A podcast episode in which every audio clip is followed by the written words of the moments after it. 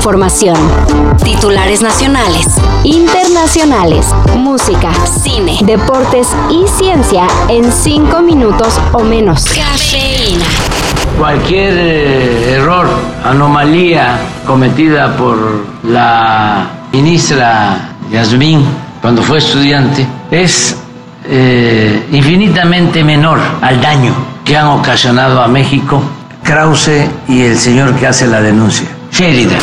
Por enésima vez, alguien dice que la ministra Yasmín Esquivel fue quien plagió su tesis. Esta vez lo determinó el Comité de Integridad Académica de la FES Aragón, donde la ministra cursó la licenciatura. La tesis elaborada en 1987 es copia sustancial de la original presentada en 1986 por el exalumno de la Facultad de Derecho. Sentenció dicho comité en un comunicado en el que se avisa que la UNAM no puede revocar el título de licenciada de la ministra. Eso lo tiene que hacer la Secretaría de Educación Pública, a la cual se le turnará el caso. Espere un segundo. Haremos una prueba para demostrar cuál de los dos es el verdadero Spider-Man y podrá desenmascarar al perdedor. Me parece justo, pero nada de trucos. Ha duplicado mis telarañas. Ayer las autoridades de la CDMX catearon más de 12 inmuebles. El resultado de tan aparatosa movilización fue la detención de 11 personas, todas, según, vinculadas con el atentado que sufrió Ciro Gómez Leiva. Estos cateos pues llevaron a eh, 11 detenciones, 11 personas que están vinculadas con eh, quienes realizaron este atentado eh, de forma material. Aunque en su momento se dijo que solo dos personas dispararon contra el periodista, ahora resulta que todos los detenidos serían autores materiales del intento de homicidio. Por suerte para Gómez Leiva, de los 11 no se hizo uno y fallaron. Ahora entonces, lo que falta es determinar quién dio la orden y por qué. I think he is the, most unique guitar player and the most, uh, probably the most devoted. I mean, from what I know of Jeff, you know, he's either fixing his cars or playing the guitar. There's no in between for him. Murió el gran Jeff Beck.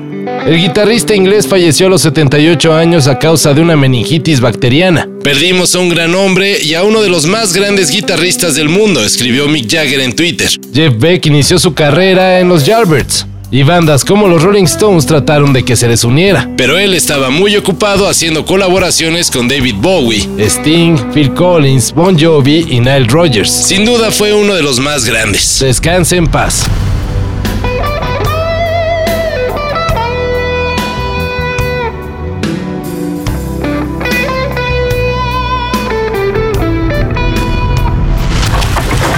Y en una de esas preguntas que nadie se hace, pero cuya respuesta pues no está de más saber. Los sabelotodos son muy molestos. A nadie le gusta convivir con alguien queriéndote hacer ver que él es quien sabe. ¿Saben qué tipo de documento se necesita para correr en la Fórmula 1? Pues es una denominada superlicencia y que solo puede expedir la Federación Internacional del Automóvil. Para tramitarla solo deben juntar 40 puntos. Fácil, tomando en cuenta que esa cantidad de puntos la obtiene el campeón de la IndyCar. Y luego ir a la ventanilla más cercana con sus papeles y 11 mil dólares. Y eso si es su primera vez en la Fórmula 1. Si no, tiene un costo extra por los puntos que hayan ganado en la temporada. Por ejemplo, este año Checo Pérez tiene que pagar casi 700 mil dólares para renovar su superlicencia. Según un estudio de la Universidad de Helsinki, la raza de perro más inteligente del mundo es la belga malinois. Bueno, o sea, los pastores belga. Para llegar a tan innecesario dato, los especialistas sometieron a pruebas a más de mil perros analizando exploración, impulsividad, cognición social, resolución de problemas, así como razonamiento lógico y memoria. Otra raza que estuvo cerca del Nobel canino fue la Border Collie y la Hobawart, aunque al final se decidió que cada raza tiene sus puntos fuertes y débiles. Ay, sí, no, pues ya después de clasificar a todos salen con eso, ¿no? Todo esto y más de lo que necesitas saber en sopitas.com. El guion corre a cargo de Álvaro Cortés y yo soy Carlos el Santo Domínguez. Cafeína. Un shot de noticias para despertar. Lunes a viernes por sopitas.com. Y donde sea que escuches podcasts.